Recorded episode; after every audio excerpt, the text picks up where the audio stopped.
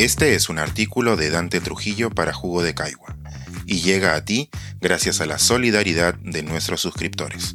Si aún no estás suscrito, puedes hacerlo en www.jugodecaigua.pe. Otra habitación propia. Un deseo más complicado de lo que parece. Todo el mundo se hace propósitos de año nuevo. Hacia fines de diciembre creemos que acaba un capítulo y empieza el siguiente, que se avanza, pero la verdad es que es algo más bien simbólico. Los años son solo una necesidad de medida. El mundo realmente no cambia de un día para otro, más bien se renuevan los ciclos vitales, como saben bien los agricultores y los pájaros. Se trata, pese a las amenazas, de la persistencia del eterno retorno. Nosotros, que somos las amenazas, más bien sí que estamos apenas de paso. Notamos que envejecemos y decimos que los años pasan, pesan, vuelan, y caemos en cuenta de que nuestra gira terrestre se acerca inexorable a su fin. Quizá tener esto último en el inconsciente sea lo que nos anima a celebrar el evento con fiestas, practicar cábalas, quemar muñecos de políticos que queremos olvidar y finalmente cambiar el calendario. Porque tenemos fe en los nuevos comienzos, por eso también hacemos listas de propósitos. Buscamos lograr algo, aprender alguna cosa, dejar atrás hábitos que nos resultan tóxicos, ganar salud. Pensamos que lo pudimos hacer mejor, así que renovamos nuestros votos por una existencia más rica o más plena a través de ajustes. La vida, en fin, queremos creer, nos da cada 12 meses una nueva oportunidad. Yo también, como cada año, hice mi lista, y como cada año la conservo en secreto. Me digo que no soy supersticioso, pero lo cierto es que no quiero que se salen mis designios. O quizá sea solo miedo al fracaso. Pero voy a compartir una intención que se me repite diciembre tras diciembre. Es simple y no. Quiero más tiempo. No a futuro, aunque tampoco estaría mal, sino tiempo dentro del tiempo. O mejor, fuera del tiempo. No hay nada más frustrante para los espíritus creativos que carecer de las condiciones materiales para entregarse a lo suyo. En su ensayo de 1929 sobre la situación cultural, social y económica de las mujeres, Virginia Woolf reclamaba para las escritoras una habitación propia y 500 libras al año. El texto es un hermoso alegato en favor de la independencia femenina, pero si nos referimos a la búsqueda de un espacio de placidez solitaria y silenciosa para la creación, si bien estoy seguro de que las mujeres lo tienen más complicado, creo que las ocupaciones, preocupaciones y estímulos contemporáneos nos reducen a todos la posibilidad de preservar esa habitación, ese espacio y ese tiempo de libertad solitaria. Alguna vez Henry Miller, creo que fue Henry Miller, dijo que la principal tarea de un escritor era buscar y cuidar con celo su tiempo para escribir.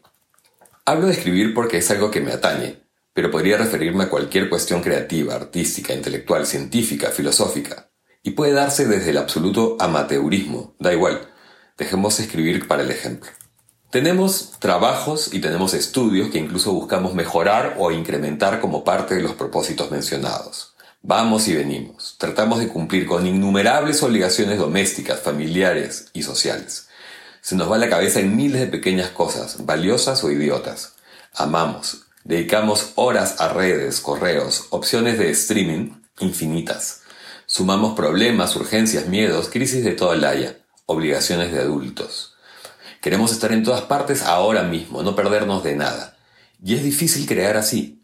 Es casi imposible, y en ciertos casos inaceptable, incluso considerado inmoral, procurarnos tres o cuatro horas diarias de desconexión del afuera para encerrarnos en el adentro. Por si fuera poco, espacio y tiempo disponibles no son suficientes.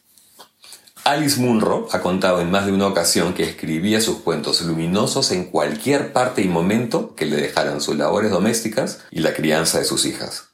Pero es Alice Munro, y pese a las dificultades, lo que la canadiense lograba era el más difícil de los aislamientos, el de uno mismo. Porque así se cuente con las condiciones soñadas, es difícil estar solo y crear. Requiere no solo pasión, lo más sencillo en realidad, sino aguante y una capacidad de abstracción que resulta lo más anticapitalista posible, pues, a menos que uno sea cínico, se trata de tiempo invertido en no producir nada que se pueda vender.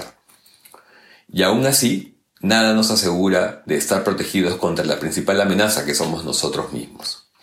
Esa vocecita que nos recuerda las tareas pendientes, que hace brotar pensamientos que no tienen nada que ver con lo que estamos trabajando. Te distraes un segundo y fuiste. Toda la abstracción se lanzó por la ventana. A propósito, Pedro Mairal, quien literalmente se amarraba a la silla, recomienda una solución práctica. Tener un papel a la mano y anotar esas obligaciones inoportunas para más adelante. No soluciona el problema, pero peor es dejarse llevar. Es mucho más difícil zafar de las voces interiores que del mundo exterior. Cuesta más separar la paja del trigo creativo y cerrarle la puerta a la distracción que sale de uno, porque dicha puerta pocas veces resulta muy clara. Si lo logramos, podremos hallar la iluminación como Munro y crear siempre que tengamos un momento a solas.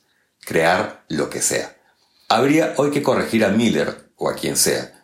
Lo que hay que proteger es la concentración. La autodistracción es la verdadera bestia negra del escritor creador. Lamento no tener nada que recomendar ni fórmulas mágicas, salvo planificar lo más posible antes de ejecutar, apagar todas las redes, la vida seguirá allá afuera, se los aseguro, y persistir. Persistir en lo que ensancha la existencia. Persistir en perdonarse uno mismo cuando se distrae, se cae o las cosas no salen como quisiéramos persistir hasta que ese sea nuestro eterno retorno y seguir persistiendo. Y como de alguna manera todos somos creadores, extiendo mi deseo de año nuevo a los demás. Ojalá contemos con un cuarto bien iluminado y ventilado, una mesa, una silla y tiempo diario para nosotros mismos, y seamos capaces de afilar nuestra capacidad creativa. Así el mundo no solo se moverá cada fin de año, sino que avanzará. Siempre. Al menos nuestro mundo. Este es un artículo de Dante Trujillo para Jugo de Caigua y llega a ti gracias a la solidaridad de nuestros suscriptores.